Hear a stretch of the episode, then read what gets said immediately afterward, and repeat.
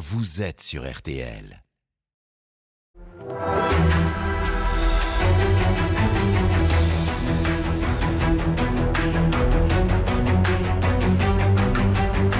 Le grand jury RTL Le Figaro LCI, Olivier Bost. Bonjour à tous, bienvenue dans ce grand jury. Bonjour Clémentine Autain. Bonjour. Vous êtes députée de la France Insoumise de Seine-Saint-Denis. La semaine prochaine sera-t-elle le dernier tour de piste de l'opposition contre la réforme des retraites? Que pouvez-vous faire après? François Ruffin se prépare à être candidat en 2027. Et vous? Et puis, une question qui traverse votre famille politique. Comment éviter d'être le nouveau parti diabolisé quand le Rassemblement national se normalise? Bienvenue Clémentine Autain. Ce grand jury est en direct comme tous les dimanches. Vous pouvez poser vos questions à notre invité. C'est sur les réseaux sociaux avec le hashtag Le Grand Jury. Dès qu'une question interpelle Marie-Pierre Haddad de la rédaction de RTL, Marie-Pierre nous alerte avec ce signal. Pour vous interroger à mes côtés euh, aujourd'hui, Claire Conruit du Figaro et Bastien Auger de TF1 LCI. Les, les premiers décrets de la réforme des retraites sont parus cette nuit, Bastien. Oui, des décrets publiés euh, avant une nouvelle journée de mobilisation le 6 juin, avant une ultime proposition de loi pour abroger cette réforme des retraites, euh, peut-être examinée à l'Assemblée euh, nationale la semaine prochaine. Dans ce contexte-là, comment vous interprétez la publication de ces décrets? Est-ce que c'est tout simplement la fin de la partie ou est-ce que c'est une provocation? Une provocation, évidemment une provocation à deux jours de la grande manifestation que nous, à laquelle nous appelons mardi 6 juin à l'appel des syndicats, dont je veux saluer euh, d'emblée euh, à la fois l'unité et aussi la détermination dans ce combat qui dure depuis maintenant euh, plusieurs mois. Et effectivement, le gouvernement ne cesse d'envoyer des bras d'honneur à un peuple qui est en mouvement, à une majorité qui n'en veut pas. Et la situation dans laquelle nous nous trouvons, à quelques jours où nous allons étudier à l'Assemblée nationale dans la niche Lyotte, la proposition de loi qui vise précisément à revenir euh, à 62 ans, c'est-à-dire à ne pas valider le passage à 64 ans, moi j'ai le sentiment que notre régime politique est en état de mort cérébrale. Et que la Macronie, qui voulait euh, au fond faire, qui prétendait en tout cas faire barrage républicain, est aujourd'hui en train de faire barrage à la République. C'est la situation abracadabrantesque dans laquelle nous nous trouvons, puisque euh, aucune démocratie digne de ce nom, normalement, ne peut tolérer qu'avec 25%, vous ayez un homme, un parti qui décide contre l'avis de la majorité. C'est un système politique euh, qui, est, basé comme ça, euh, sur un principe d'élection majoritaire et ensuite... C'est bien le problème de cette Ve République, c'est qu'il donne davantage de pouvoir, voire tout pouvoir, au, présidentiel, au président de la République, c'est-à-dire au pouvoir exécutif. Et euh, ce pouvoir exécutif peut, peut être totalement euh, euh, supérieur au pouvoir législatif, c'est-à-dire de ceux qui représentent le peuple. Donc vous voyez bien qu'il y a quand même un problème. Et vous savez que dans les enquêtes d'opinion, on voit que seulement maintenant 14% des Français, c'est-à-dire vraiment pas grand-chose, estiment que la Ve République peut rester en l'état. On, y reviendra, mais et on, y reviendra.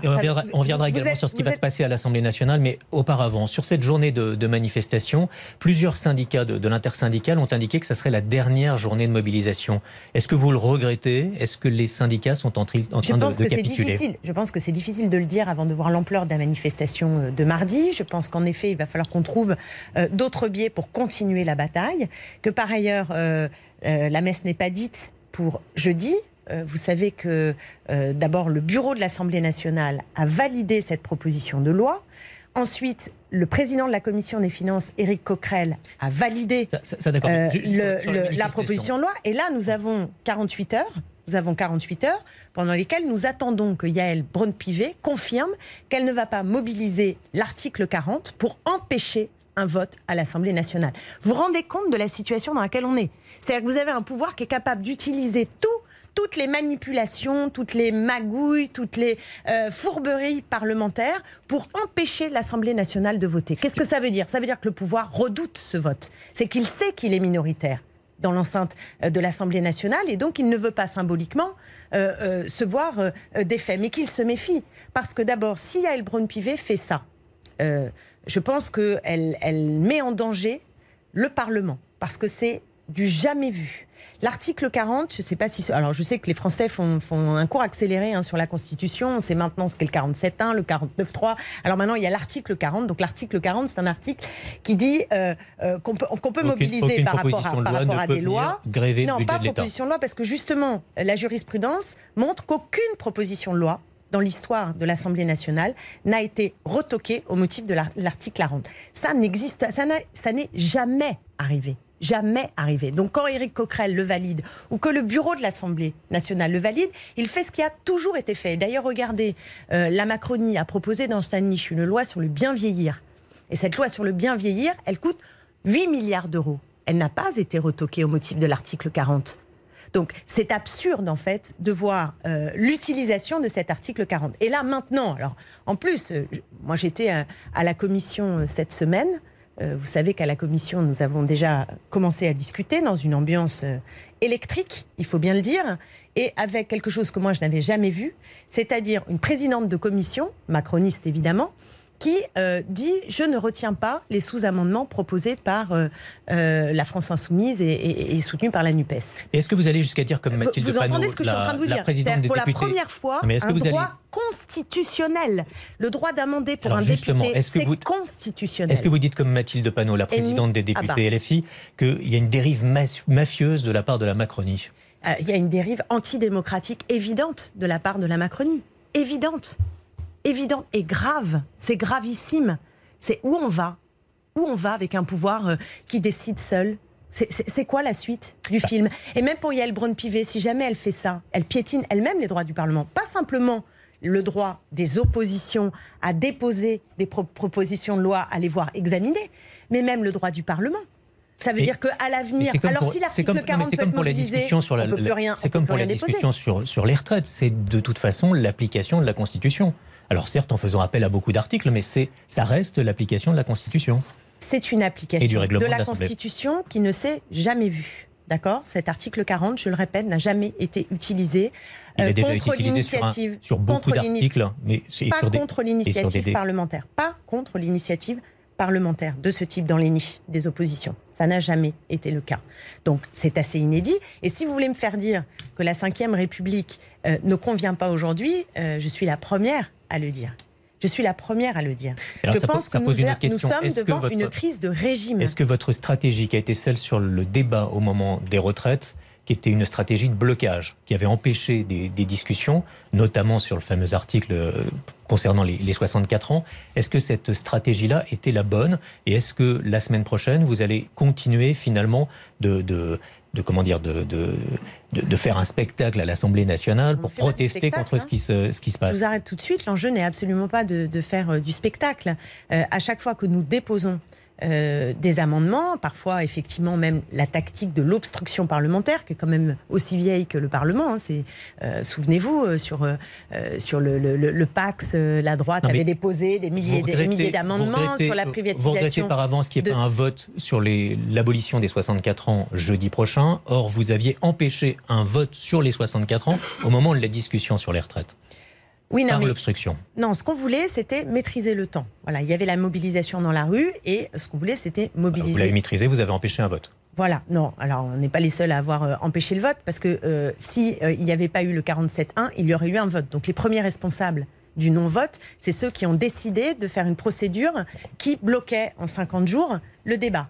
C'est eux les responsables. C'était très simple d'avoir un vote. Il suffisait juste de le faire dans une procédure ordinaire. Or, ils ont décidé de prendre une procédure extraordinaire, vous ralentissez par obstruction les débats et vous empêchez un vote sur les 64 ans. Et maintenant, vous voulez un vote pour abolir les 64 ans. On veut un vote sur les 64 ans et nous avons la conviction que euh, nous gagnerions ce vote. Et c'est d'ailleurs parce que la minorité présidentielle sait qu'elle va perdre qu'elle ne veut pas ce vote. Mais vous vous rendez compte vous rendez compte de la situation incroyable dans laquelle nous sommes. Et je, trouve que euh, la Macronie est peu mise euh, aujourd'hui par les éditorialistes quand ils viennent euh, devant ce, cette crise inouïe de régime. Quelle va être leur solution? C'est quoi la suite? Il risque d'y avoir une motion de censure. Et elle va finir par être adoptée, comme le dit d'ailleurs Charles de Courson, parce que ça ne peut pas tenir. Ça n'est pas possible. Votre souhait, c'est une motion de censure? Si, euh, si ça se passe mal à l'Assemblée Écoutez, il faut en discuter. C'est pas, pas simplement mon souhait, c'est quelque chose qui se discute collectivement avec euh, les différents groupes de la NUPES.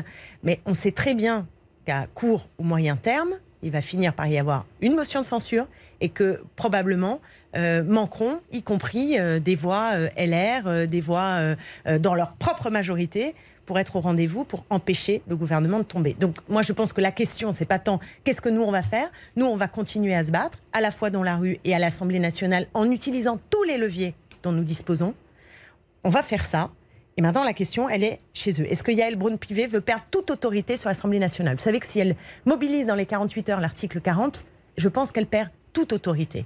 Elle, retourne même son propre point de vue. Ça veut dire qu'elle est devenue euh, l'agent euh, de, euh, du pouvoir exécutif, alors qu'elle est censée être présidente de l'Assemblée nationale, parce que même au début, quand elle valide dans le bureau, elle donne son accord, ça veut dire qu'elle pense que la loi est recevable. Et là, elle change de point de vue. elle change de point de vue parce qu'ils ont peur et parce qu'elle est soumise finalement à la décision du président de la République et de Matignon. Et ça, ça n'est pas acceptable quand on est présidente de l'Assemblée nationale. Donc j'appelle solennellement Yael Braun-Pivet à être responsable, à garantir les droits du Parlement et à ne pas mobiliser cet article 40. Clairement, oui. Clémentine Autain, vous, vous parlez de la suite et si on réfléchit un peu à long terme euh, sur ce que la, gauche de, la NUPES peut faire, est-ce que l'abrogation de cette réforme doit figurer dans le programme de la gauche en 2027 Si oui, pour venir à, revenir à quoi? À 60 ans À 62 ans? Euh, quel, est, quel est votre point de vue sur cette, sur cette question Alors, je crois qu'on l'a beaucoup dit et beaucoup défendu. Euh, au sein de la NUPES, notre horizon, c'est la retraite à 60 ans. Donc après, la question dont on va discuter, c'est quel est le rythme auquel on peut arriver euh, à ces 60 ans. Mais il y a un accord pour dire que ce que nous cherchons, c'est à diminuer le temps de travail et à faire en sorte qu'on puisse partir à la retraite à un âge où on n'est pas usé, cassé, et de pouvoir profiter des meilleures années euh, de retraite, c'est-à-dire celles où on peut espérer être en bonne santé. Donc notre objectif, notre objectif, c'est d'aller vers les 60 ans. Donc évidemment, le, premier pas, c'est déjà euh, immédiatement de repasser aux 62 ans, mais ce qu'on veut, c'est arriver à 60 ans. C'est ça notre objectif. Bastien Auger. Puisqu'on parle des retraites et de ces questions de travail, questions sociales en général, est-ce que vous pensez, comme François Ruffin, que ce sont ces questions-là qui doivent être au cœur de votre projet et prioritaire par rapport à d'autres questions que certains appellent sociétales euh, moi, je ne fais pas de dichottomie entre le social et le sociétal euh, de façon classique. Ah, lui, il le fait. Lui, il dit on ne peut pas, tout faire à la fois. Non, je ne sais pas s'il le fait comme ça. Euh, je vais vous dire pourquoi. C'est que si on veut parler du travail aujourd'hui et des difficultés dans le travail, si on veut parler du visage, comme on pourrait dire, du prolétariat euh, contemporain, eh bien, on sait que euh, ce sont euh, ces visages de, femmes caissières dans des supermarchés, de femmes qui sont AESH, de femmes qui s'occupent de, nos anciens, des personnes handicapées, du soin. Ce sont ces infirmières qui, qui, qui triment, en fait, avec des salaires qui sont des salaires de misère. Donc, il y a un lien entre votre identité de genre, le fait que vous êtes une femme, et les conditions de travail et votre rémunération et la reconnaissance des emplois que l'on dit d'ailleurs par exemple féminins. Donc je ne suis pas d'accord pour faire, vous voyez ce que je veux dire, dire il y aurait les questions sociétales d'un côté qui n'auraient rien à voir avec les préoccupations du rapport entre le capital et le travail, du contenu du travail, du sens du travail. Euh, et je, et je Donc, crois, a bien fait de recadrer François Ruffin Parce qu'on vous interroge parce qu'il a dit cette semaine, lui, que par exemple, il pensait qu'une loi sur le changement de genre, c'était pas euh, la priorité. Est-ce que, est que vous pensez que Sophia Chikirou a bien fait de recadrer François Ruffin là-dessus et qu'il n'est pas dans la ligne du parti? Écoutez, il a fait un, mea culpa. Euh, assez rapidement. Et, je trouve intéressant d'ailleurs qu'un personnage politique de premier plan et l'honnêteté, la sincérité de dire, ben voilà, je ne, je ne, sais pas tout, je ne suis pas omniscient, il y a des sujets que je dois encore travailler. Et je trouve ça assez salutaire, en fait, euh, comme démarche. Donc plutôt que de rappeler à l'ordre, peut-être qu'il vaut mieux qu'on discute et qu'on fasse preuve de, camaraderie euh, et d'écoute entre nous, c'est toujours mieux. Il y, a une autre différence qui peut vous marquer euh, à l'intérieur de, la France insoumise, c'est ceux qui défendent le travail, comme vous venez de le faire, et puis ceux qui défendent un droit à la paresse, la, la décroissance, etc. Ça, c'est une opposition qui, pour moi, est assez euh, euh, théorique, parce que dans la pratique, quand on regarde nos propositions, on voit bien qu'on défend les deux. C'est-à-dire qu'il faut que euh, le contenu du travail ait davantage de sens. Vous savez qu'aujourd'hui, un des problèmes que rencontrent beaucoup de salariés, c'est soit pour les cas de le burn-out, euh, parce qu'ils n'en peuvent plus et aussi ils s'interrogent sur ce qu'ils font et parfois certains claquent la porte et vont faire complètement autre chose. Et vous, vous, le parce droit à qu'ils la n'en peuvent paresse, plus. vous Attendez, j'y arrive, j'y arrive. Ouais. J'y arrive. Où euh, donc donc le, le, le, con- le contenu du travail. Donc encore une fois, il faut qu'on travaille sur les rémunérations, il faut qu'on travaille sur le statut pour protéger euh, toutes celles et ceux qui subissent aujourd'hui la flexibilité et la précarité. Donc ça, ce sont des enjeux très importants de rémunération, de statut, de reconnaissance, de sens. Et comme je le disais tout à l'heure sur les retraites, nous défendons euh, également, et pour moi les deux vont ensemble et doivent marcher ensemble, le fait de libérer du temps de euh, la marchandisation en fait. Si vous voulez, il faut que progressivement on ait plus de temps libre, plus de temps de libre chaque semaine, avancer vers la semaine de 4 jours, comme ça se fait dans d'autres pays, à mon avis, une idée forte. Il faut le faire euh, pour euh, la retraite, il faut le faire en début de vie, je crois aussi, en, en, en permettant ça- davantage que aux jeunes de ça pouvoir étudier.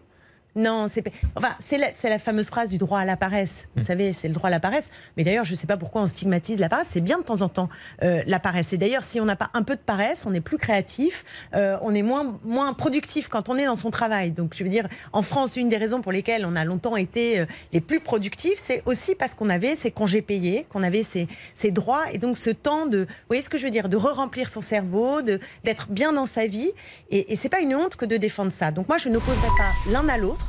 Je pense qu'au contraire, il faut avancer sur les deux jambes qui seront les deux jambes historiques de la gauche. Une question ou une précision sur les réseaux sociaux avec le hashtag Le Grand Jury, Marie-Pierre Haddad. Oui, pour revenir sur les propos de François Ruffin, il a aussi déclaré être contre la GPA, la gestation pour autrui.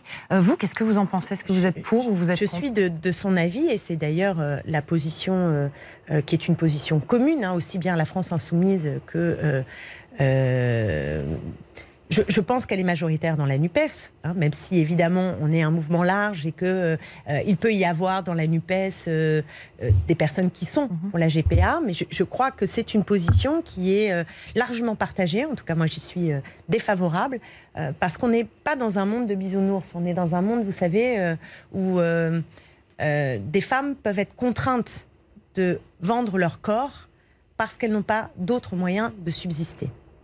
Et donc, tant qu'on est dans ce contexte-là, croire à la fable qui est euh, finalement on le fait, on s'arrange euh, parce que euh, finalement tout le monde y gagne, les femmes en auraient véritablement envie. Je pense que c'est même difficile de, le, de le savoir. Donc je, je- je- crois que la marchandisation du corps, de façon plus globale, hein, ça, ça- ça joue aussi sur les enjeux de prostitution, il faut y mettre un stop, un frein. En tout cas, c'est ma conception de la société et, et- je pense que c'est une, conception progressiste. Alors, pour moi, il y a des droits de l'enfant, pas de droits à l'enfant. Et il faut qu'on réfléchisse, notamment pour les couples de même sexe, euh, des couples de gays, euh, qui ont un désir d'enfant, à voir comment permettre de l'accomplir sans en passer. Euh, par, La euh, par, par là, il faut réfléchir à d'autres. euh, Enfin, je, je le comprends. hein, je, je- je connais autour de moi des, des hommes qui ont, qui ce désir-là, et je peux tout à fait l'entendre. Mais je dis attention à la marchandisation du corps. Clémentine. Autain, il y a une dizaine de jours, François Ruffin a lancé un appel aux dons pour préparer une candidature en, en 2027. Est-ce qu'il a raison de s'organiser comme ça? C'est son choix. Écoutez, c'est son choix. euh, euh, c'est son rythme. C'est la façon dont il a envie de, de- de procéder. Un Pourquoi choix pas? Il avance. Parce que la France insoumise, euh, de toute évidence, ne va pas forcément le soutenir. Ah, c'est sûr qu'en disant qu'il a besoin d'une équipe d'argent, etc., il, il fait effectivement euh, euh, un, un aveu public, on va dire. C'est qu'en effet, la France insoumise n'a pas décidé pour l'instant euh, de le soutenir. En même temps, la, la présidentielle, c'est pas demain matin. Alors c'est tout à fait normal de s'y préparer très en amont. Donc voilà, il s'organise, c'est son choix. J'ai pas spécialement de commentaires ça veut à dire faire quoi? sur Ça veut dire que Jean-Luc Mélenchon est pour l'instant le candidat naturel de la France insoumise? Il me semble, vous, vous l'avez entendu comme moi, dire et redire à plusieurs reprises qu'il ne souhaitait pas être candidat à sa propre succession. Je crois qu'il l'a dit, il l'a redit, re-redit.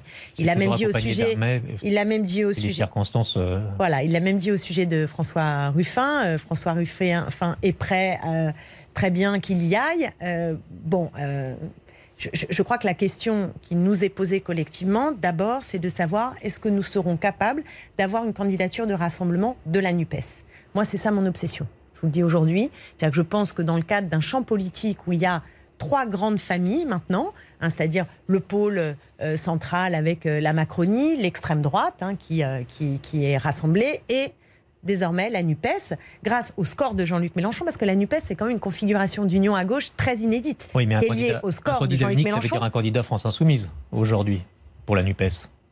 bah, C'est-à-dire que le rapport de force issu de la présidentielle, effectivement, indique que euh, il est, il est Enfin, il pourrait être logique que ça vienne des rangs de la France insoumise. Maintenant, c'est quelque chose qui doit être discuté collectivement. voilà, c'est euh, important de se le redire quand même, non Et puis, c'est pas simplement, c'est pas simplement le rapport de force. Je veux quand même dire ça. C'est que il faut comprendre ce qui a marché. Euh, qu'est-ce qui fait que Jean-Luc Mélenchon est arrivé à ce point en tête? Qu'est-ce qui fait que François Hollande n'a pas pu se représenter? Vous voyez ce que je veux dire? Où est le curseur dynamique qui peut permettre à notre rassemblement NUPES d'être propulsé. Voilà, je pense qu'il y a dans la société une volonté aussi euh, de voir une proposition politique incarnée par des personnalités nouvelles et qui tirent les enseignements de 30-40 ans de politique néolibérale, de cette dérégulation folle, de cette austérité budgétaire, euh, de cet autoritarisme qui arrive avec, en tout cas de, contrôle social euh, qui ne cesse de grandir. Et c'est toute cette logique qu'on a vue à l'œuvre depuis des décennies, malheureusement, quels que soient les gouvernements. Il faut tourner cette page-là et nous donner à voir quel est ce modèle, euh, qui est un modèle de justice, un modèle de démocratie, un modèle qui décide de répondre concrètement aux défis climatiques. Et eh bien pour tout ça, je pense que c'est bien aussi qu'on voilà, qu'on arrive à, bien saisir qu'est-ce qui fait la spécificité de la NUPES et comment l'incarner le plus efficacement pour nous amener jusqu'à la victoire. Une question, crois. Une question en direct sur les réseaux sociaux avec le hashtag Le Grand Jury, Marie-Pierre Haddad. Oui, euh, une question sur Jean-Luc Mélenchon.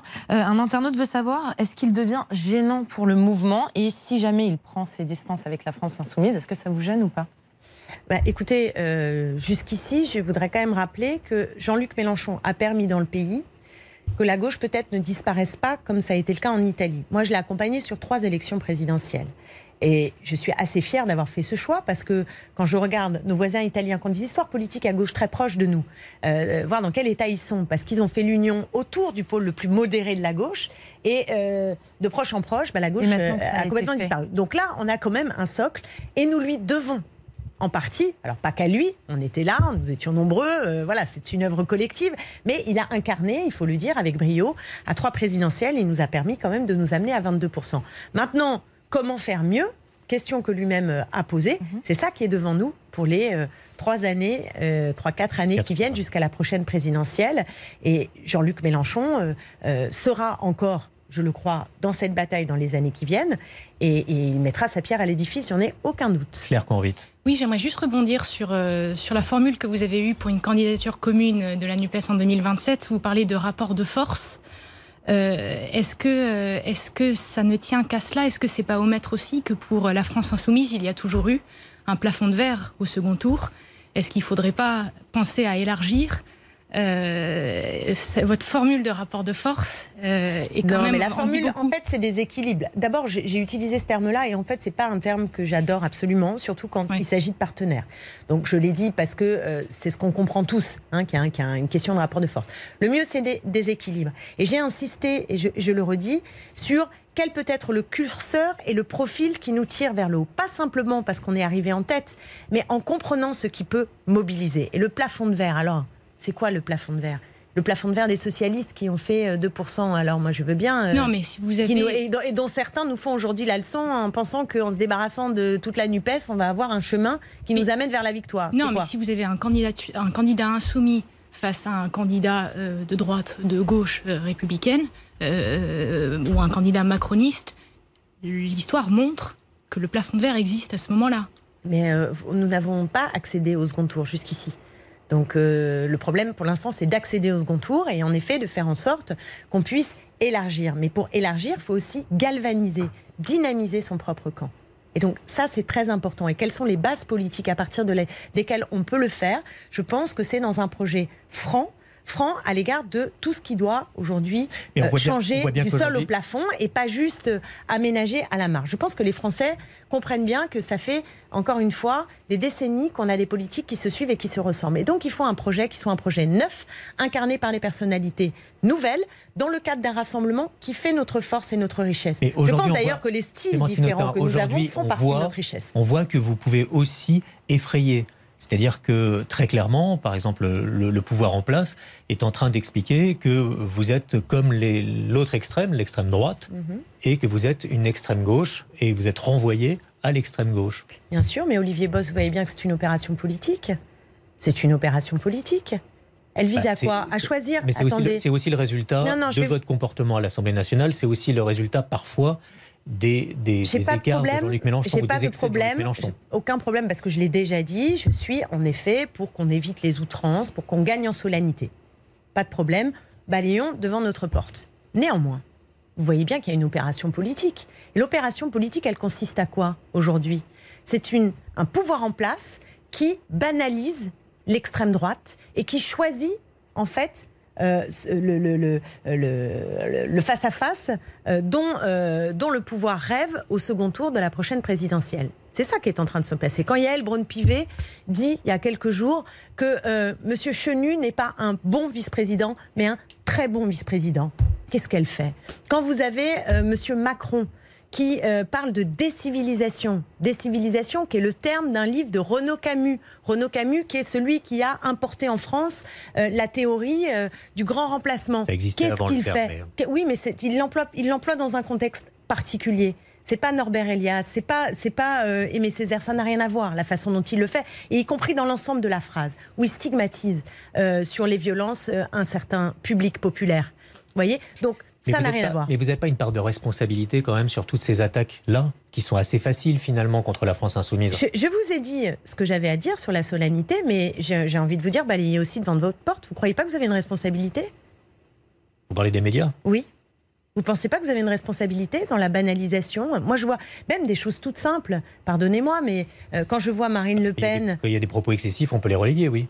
Oui, Mais qu'il je, mais trouve, je euh, que euh, y a à l'égard de l'extrême droite une mensuétude, un manque de questionnement, euh, une euh, sympathie nouvelle que je ne connaissais pas par avant, et je, et je pense que nous avons en effet basculé collectivement. Je ne parle pas de nous, hein, mais je veux dire dans la société en général, avec une normalisation et qui est une normalisation sur les thèmes, sur les thèmes idéologiques de l'extrême droite. Quand vous voyez que l'immigration est un sujet majeur dans les débats partout quand vous allumez votre télé, alors que je crois qu'elle est en, en 12e ou 14e place dans les enquêtes d'opinion par rapport aux préoccupations des Français. Il y a bien un choix qui est fait. De, ce qui domine. Euh, quand euh, je vois des images où à chaque fois qu'on on- on voit euh, Jean-Luc Mélenchon, il est là en train d'ouvrir la bouche. Vous savez, les images, ça parle aussi. Hein, en train d'ouvrir la bouche, Jean-Luc Mélenchon ou d'autres. hein, moi, c'est arrivé aussi. hein. Certaines tribunes que je fais, par exemple sur la 6ème République, et on me met limite le poing levé, la bouche ouverte. Marine Le Pen, quand vous la voyez en photo, en général, maintenant, elle est euh, toute souriante, etc. Donc, Ça, c'est pour les médias, euh, Clémentine Autain. On va marquer une pause et on continuera de parler notamment de cette France insoumise euh, diabolisée. À tout de suite pour le grand jury.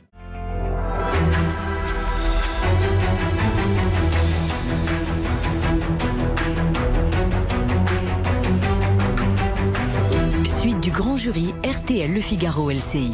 Olivier Bost.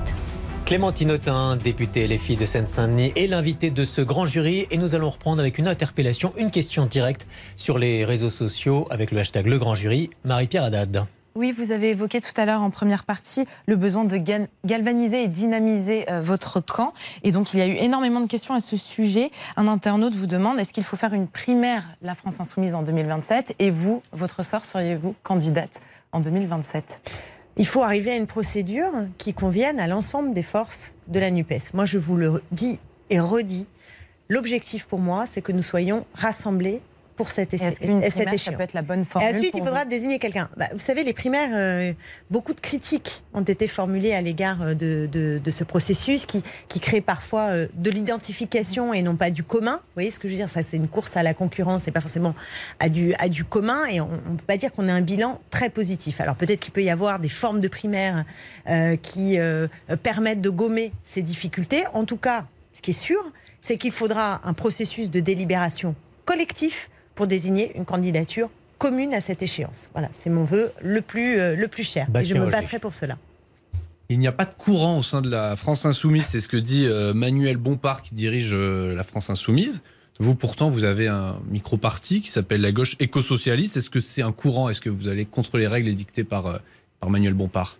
Euh, écoutez, moi, je suis ni adhérente ni membre de la direction euh, de la gauche éco-socialiste. En revanche, effectivement, c'est un, un, un mouvement euh, politique, un, un- un petit parti politique euh, dont je me sens proche pour les idées et dans lequel je compte beaucoup d'amis. Voilà.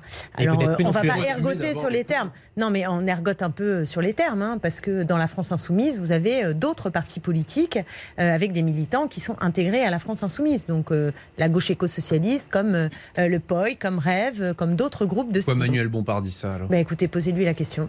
En tout cas, vous, vous dites qu'il faut assumer, il faut qu'il y ait plus de démocratie interne et accepter ça. Il ne faut pas euh, caporaliser et dire euh, pas de courant. Mon point de vue est connu. J'ai fait des propositions en ce sens. Je pense qu'en effet, la France insoumise mériterait de gagner euh, en termes de pluralisme et de délibération collective. Mais alors, une question quand même. Est-ce qu'on peut militer pour une sixième République pour une amélioration de notre système démocratique et en même temps n'avoir aucune démocratie interne?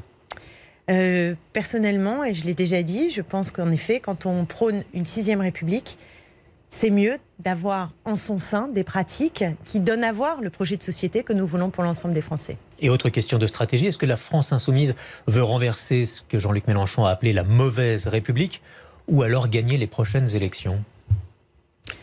Est-ce qu'on pas forcément incompatible. Les deux sont pas forcément incompatibles. Euh, une des raisons de gagner euh, l'élection présidentielle et les législatives euh, ensuite, c'est aussi de pouvoir enclencher un processus qui remette à plat notre système institutionnel. Nous proposons un processus constituant pour une nouvelle République. il, faut, il, faut, il faut remplir aussi. Qu'est-ce qu'on veut mettre là-dessus? Eh bien, on veut que les citoyennes et les citoyens aient davantage de pouvoir. On veut que l'exécutif, un président de la République, un monarque présidentiel, n'ait pas tout pouvoir. Et je pense que les Français, malheureusement, ont expérimenté. Euh, ils vont l'expérimenter dans leur chair. Parce que vous savez, là, avec les décrets d'application, si jamais nous ne gagnons pas cette semaine, si jamais nous ne gagnons pas dans les semaines et les mois qui viennent sur les retraites, eh bien, euh, des Français vont travailler deux ans de plus concrètement, physiquement, dans leur chair.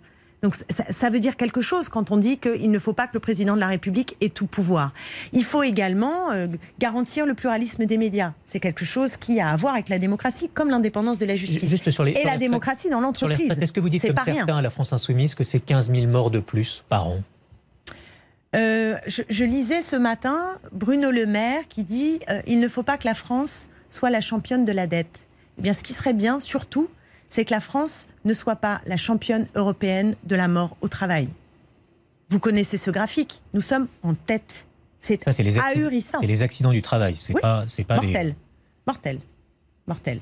Hein euh, donc, euh, je pense qu'il y a des championnats dans lesquels euh, moi j'ai envie de concourir et, d'autres où c'est pas le sujet. Claire Convite. Oui, Clémentine Autain, partout en Europe, on observe que la gauche recule aux dernières élections. Euh, votre collègue euh, Marianne Maxini a une explication euh, dans Le Monde qui elle dit qu'il y a eu un changement de braquet sur la volonté de rupture et de radicalité et que ça se paye. Est-ce qu'il est temps, pour la France insoumise notamment, d'être moins radicale euh, ce qu'elle dit, c'est l'inverse de, ce que, de ce que vous dites, je crois. Là où il y a eu un changement de braquet sur la volonté de rupture et de réalité, que ça se paye. Est-ce qu'il faut rester radical? Est-ce que oui, c'est ça, parce que là vous le disiez, vous le disiez. Je pense que ce que dit ma collègue euh, Marianne Maximi, c'est qu'en effet, on a besoin euh, de réellement transformer en profondeur le pays pour espérer continuer alors que la gauche Donc recule. il faut être radical. Faut voilà. Alors, alors l'équilibre, mais c'est difficile hein, d'analyser en quelques minutes euh, euh, ce qui se passe en Espagne. Je pense qu'il faut prendre du recul euh, très sérieusement parce qu'il y a bien sûr Podemos qui n'a pas réussi son pari, hein, et avec euh, euh, le PSOE qui euh, finalement lui a, repris du poil de la bête, et donc un équilibre pour le coup dans la, majorité au sein de l'Espagne, qui n'est pas exactement ce que nous essayons de faire, de en France. Mais il faut regarder dans le détail. Moi, je ne veux pas avoir de, conclusion à ce stade péremptoire.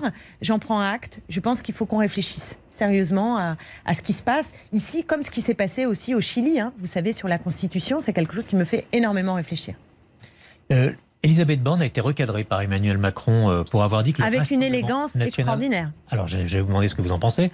Euh, pour avoir dit que le Rassemblement national est l'héritier de, Pétain. Est-ce que vous pensez, comme le député LR Aurélien Pradier, qu'Elisabeth Borne devrait partir au nom de la dignité?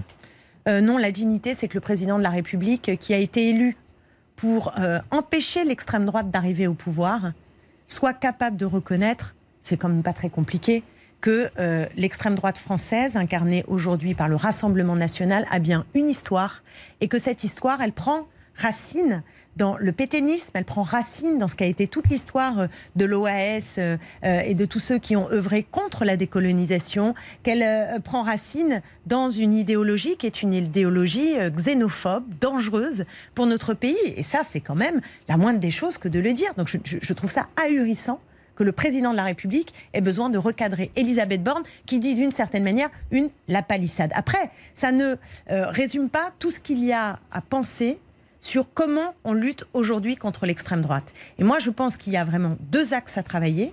Le premier, c'est que euh, on est allé et le pouvoir en place est allé très loin dans la dédiabolisation et dans la normalisation. C'est ce que je vous disais tout à l'heure, jusqu'à voir d'ailleurs maintenant Robert Ménard expliquer qu'il serait prêt à rentrer euh, au gouvernement. Surtout si c'est Monsieur Darmanin, Monsieur Darmanin qui d'ailleurs avait dit que Marine Le Pen était trop molle sur les questions de sécurité. Bon, c'est quand même incroyable.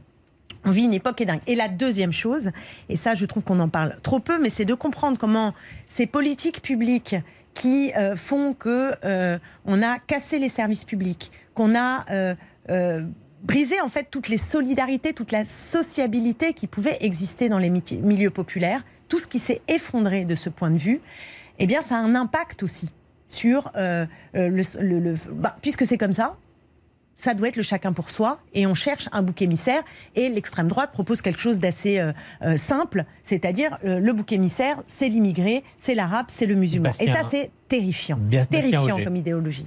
Alors justement, sur l'extrême droite et sur le Rassemblement national, vous avez dit vous-même récemment, il y a une course contre la montre qui est engagée entre la NUPES et l'extrême droite. À la fin, ce sera eux ou nous. Est-ce que c'est un duel que vous souhaitez? C'est-à-dire qu'est-ce que vous souhaitez vous retrouver au second tour d'une présidentielle face au Rassemblement national? Non, Ce que j'aurais souhaité, c'est que, euh, euh, par exemple, à droite, puisqu'on parle d'adversaire, la droite républicaine se tienne debout. Je préférais être face à la droite républicaine que d'être euh, face à l'extrême droite. Donc c'est pas c'est pas mon souhait. Vous voyez ce que je veux dire? Je, je, ne me réjouis pas à l'idée qu'à la fin c'est soit eux, soit nous. Je prends acte du fait que il y a quelque chose qui est en train de s'effondrer c'est cette synthèse entre 40 ans de politique néolibérale avec cette accélération qui est celle de la Macronie. C'est ce qu'on vit aujourd'hui. Voilà. Ça, ça marche plus. Ça, ça marche plus et, c'est en train de s'effondrer, même si je vois bien que le bloc bourgeois est quand même euh, reste un, noyau de solidité. Mais l'extrême droite, euh, bah, finalement, il prospère dans ce climat-là. Et donc, à la fin, oui, probablement qu'en 2027, euh, il y a deux autres projets qui émergent, qui sont des projets euh, nouveaux qu'on n'a pas essayé d'une certaine manière. Et là, pour le coup, en effet, c'est eux ou nous. C'est dire, je dramatise l'enjeu. Vous, pensez que vous pourriez les battre Parce que on voit qu'il y a beaucoup de sujets aussi. Euh, comme l'immigration, où euh, quand on regarde les sondages, les, les, études d'opinion, on voit qu'il y a beaucoup de Français qui sont peut-être plus d'accord aujourd'hui avec l'extrême droite qu'avec vous. Donc est-ce que vous pensez que vous êtes en capacité aujourd'hui de battre le Alors on ne doit pas lire les enquêtes d'opinion de la même manière, parce que moi ce que je vois dans les enquêtes d'opinion, c'est qu'en fait, des idées de gauche, permettez-moi de le dire aussi simplement que ça, et écologique, ont en réalité le vent en poupe. D'ailleurs, on l'a vu au moment de la réforme des retraites. C'est pas, pas la question de mais Oui, mais je, vais y répondre, mais c'est l'évolution de l'opinion de gens qui se disent de gauche sur les questions d'immigration. C'est ça qu'on évoque. Oui, mais ce que je veux dire, c'est que si vous pensez que voilà l'extrême droite va, va gagner parce qu'on a imposé ce thème-là euh, dans le débat public et que finalement les Français finissent par être sensibles, ce n'est pas mon point de vue. Non, la question c'est est-ce que vous devez vous évoluer sur ces questions-là, sachant que l'opinion a évolué? J'y arrive, j'arrive là-dessus, mais juste je termine d'un mot pour vous dire que la question de la justice sociale, du partage des richesses, des services publics, c'est très très haut dans les préoccupations des Français. Droite et nous aussi de ces questions. N'importe quoi, de façon totalement opportuniste. D'ailleurs, je vous invite, je vous invite quand vous les avez sur le plateau à débusquer un peu euh, l'inanité euh, de leur programme là-dessus. C'est totalement opportuniste. En revanche, ils ont bien un cheval de bataille, une colonne vertébrale, et celle-ci, elle est autour de la préférence nationale, du bouc émissaire euh, Et pour répondre à la question sur vous et l'immigration. Et donc, effectivement, nous avons, de ce point de vue, à mon avis, à être un petit peu plus ferme sur les prix. C'est-à-dire que l'idée euh, qu'on pourrait euh, battre l'extrême droite sans euh, être très fort pour dire que leurs présupposés sur l'immigration ne tiennent pas debout, mais je crois qu'on n'y arrivera pas. Donc moi, je veux taper ici du poing sur la table, c'est-à-dire je pense qu'il y en a plus que ras-le-bol de voir un débat public qui part en sucette, je n'ai pas d'autre mot, et qui sans cesse valide l'idée que l'extrême droite aurait raison, qu'il y aurait un problème d'immigration. Non. Il y a deux projets qui s'affrontent. Eux, ils pensent qu'il y a une crise migratoire. Nous, nous pensons qu'il y a une crise de l'accueil. C'est pas du tout la même chose. Certains, chez vous ont cette tentation. Fabien Roussel qui n'a pas exactement le même discours que vous. Même François Ruffin dit qu'il ne faut pas ouvrir des nouvelles euh, filières de travail. Donc vous n'êtes pas tous d'accord là-dessus. Euh, je pense que. Alors, regardez le projet de la NUPES. Il est quand même très clair sur l'idée que nous devons être capables de mieux accueillir. Bon. Et Mieux regardez les. accueillir en- et plus accueillir, c'est pas la mais même chose. mais c'est absurde. Le débat est absurde. Lisez euh, François Héran, c'est pas un, c'est pas un membre de la France Insoumise, c'est un professeur au Collège de France qui tire la sonnette d'alarme. Il vient de sortir un livre. Il dit mais arrêtez de raconter euh, quelque chose qui est fou, faux, qu'on pourrait arrêter les flux de migration. Ça n'est pas vrai nulle part. Vous pouvez faire des murs comme au Mexique, ça n'arrivera pas. Bon, les gens seront là. Alors qu'est-ce que vous faites si vous ne leur donnez pas de papier quand ils travaillent? Eh bien, vous créez des gens qui travaillent sans papier et qui du coup tirent vers le bas les conditions pour les autres. Alors, Parce que si vous pouvez embaucher au rabais des gens qui n'ont pas de papier, ça veut y a dire une que loi les qui autres arrivera ont une pression vers sur le le, bas. sujet de l'immigration prochainement à l'Assemblée nationale. Est-ce que vous, le volet euh, régularisation euh, pour les gens qui travaillent dans les métiers en tension, vous le voterez ou pas? Bah, D'abord, je veux voir ce qu'il en reste. Parce qu'il y a beaucoup de négociations avec euh. LR qui, du coup, pousse son avantage, Ça qui court si après l'extrême droite. cette idée-là, est-ce que vous êtes d'accord avec le fait de Suis- régulariser sur nous sommes, nous sommes d'accord pour dire qu'il faut aujourd'hui régulariser les travailleurs sans papier. Je ne sais pas ce que ça veut dire dans les métiers en tension. Donc on les régularise maintenant Bah, dans les métiers en travaillent aujourd'hui, Non, que ce soit dans la restauration, que ce soit dans Donc l'hôtellerie. on a une vision très travail. utilitariste, ça veut dire qu'on a une vision très utilitariste, primo. Et deuxièmement, qu'est-ce qu'on fait quand ils sont plus en tension? On les renvoie chez eux? Donc je ne sais pas comment tout ça va se régler, mais je vois en revanche que l'autre volet, qui est un volet régulariser, c'est déjà mieux non? répressif. Ce que- Attendez, l'autre volet qui est un volet répressif, celui-là par contre, je pense qu'il risque d'être bien musclé puisque c'est pas à gauche que les coups de fil sont en train d'être passés, c'est du côté de la droite et la droite qui court après l'extrême droite. Si on veut battre l'extrême droite Dussopt, dans ce le ministre pays, du Travail dit qu'il n'y a pas eu moyen de Monsieur, discuter avec la si, gauche. si on veut battre l'extrême droite dans ce pays, il faut arrêter de lui courir après. Ça fait 30 ans qu'on lui court après. Ça fait 30 ans qu'on dit il pose les bonnes questions, mais il n'apporte pas les bonnes réponses. Non, il ne pose pas les bonnes questions. Ça n'est pas vrai. Vous savez, le devoir d'accueil, en réalité, en France, eh bien, il est très peu honoré. Le devoir d'accueil, il- est très peu honoré. Vous savez qu'il y a des vagues migratoires, c'est un phénomène mondial. Et c'est un phénomène mondial qui va en plus s'accroître en raison de la crise climatique. Donc il faut arrêter de raconter quelque chose qui est faux, qu'on est capable d'avoir des frontières étanches. Ça n'arrivera pas. Donc ils sont là. La France, c'est quoi? La France, c'est un pays où il y a toujours eu du métissage, où il y a toujours eu des vagues d'immigration. Ça serait quoi la France sans Picasso, sans Moustaki, sans Aznavour? C'est pas la France. Donc, euh, ce qui était hier stigmatisé, quand euh, moi j'étais jeune, il y avait les Italiens, les Portugais, on avait des discours qui étaient. J'entendais des discours qui étaient quand même des discours euh, xénophobes, très durs. Aujourd'hui, qui va dire que quelqu'un qui a un patronyme euh, italien euh, n'est pas francisé Donc voyez bien, c'est le temps qui fait ça. Et donc au lieu de s'arc-bouter, moi je vous donne deux propositions, par exemple, qu'il faut impérativement défendre.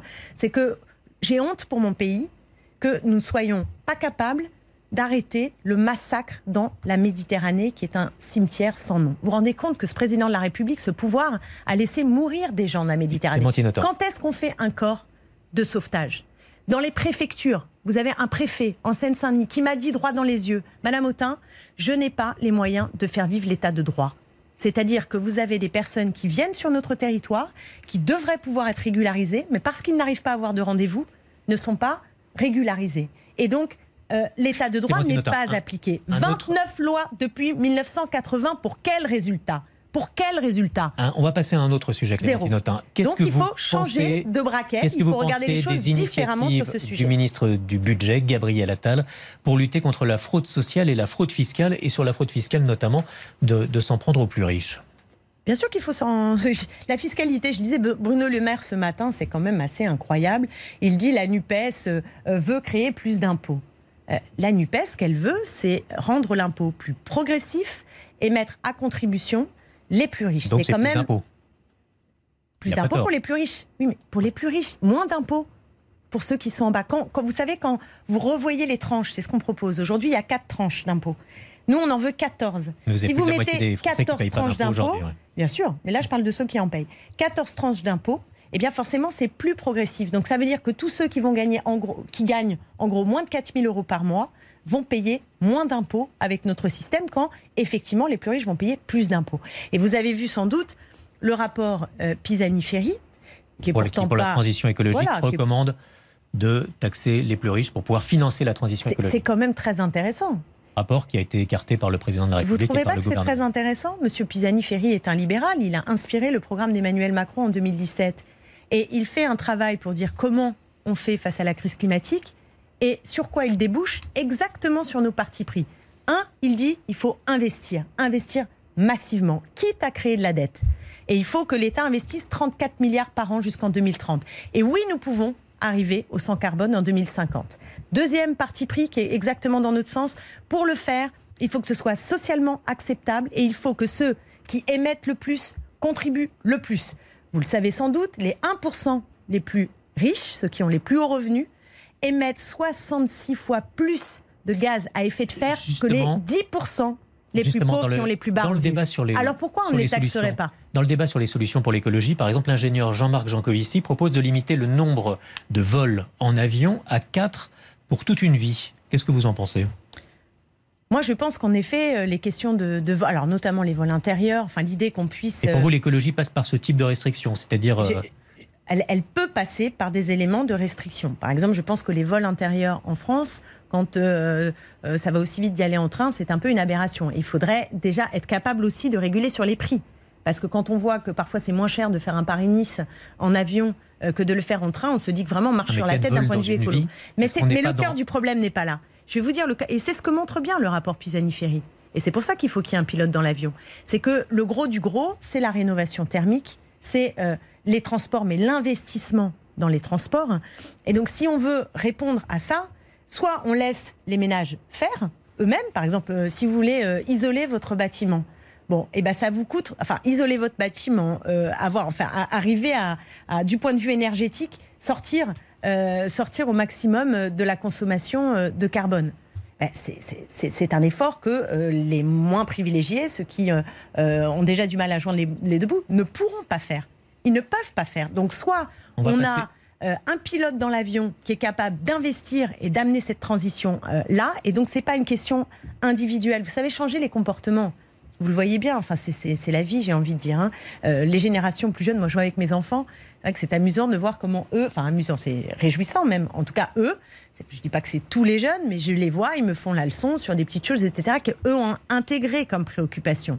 Mais il y a une temporalité dans le changement des comportements qui est toujours long. Euh, En tant que féministe, je le sais, hein, sur un siècle, c'est assez long. Une- en autre, revanche, on va passer à une quand l'État pilote, quand l'État pilote le changement, alors là, oui, on, est capable d'organiser dans le temps Une les autre choses. question d'actualité, Clémentine Autain, euh, avec Claire Corvit. Oui, Clémentine Autain, euh, parmi les sujets que vous portez, il y a euh, celui des violences euh, faites aux femmes. Et euh, dans l'actualité de la semaine, nous avons vu ces images de grande violence d'un rugbyman, Mohamed Awas, Mm. contre sa femme. Il a été condamné à un an de prison ferme, euh, aménageable.